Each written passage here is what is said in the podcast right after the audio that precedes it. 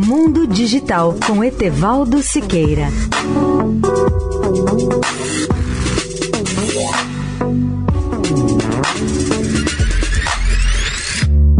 Olá, amigos da Eldorado.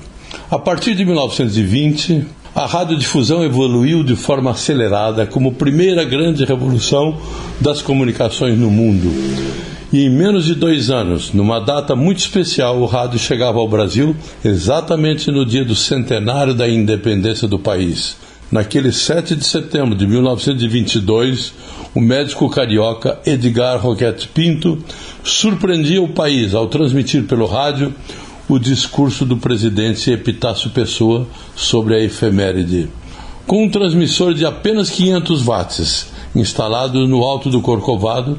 Ainda não havia estátua do Cristo Redentor naquele local. Roquete Pinto conseguiu levar a voz do presidente da República a dezenas de receptores distribuídos pela cidade do Rio de Janeiro, em Petrópolis, na Praça da Sé, em São Paulo. E no ano seguinte, em 1923, Roquete Pinto fundava a Rádio Sociedade do Rio de Janeiro, que foi a primeira emissora de rádio do país.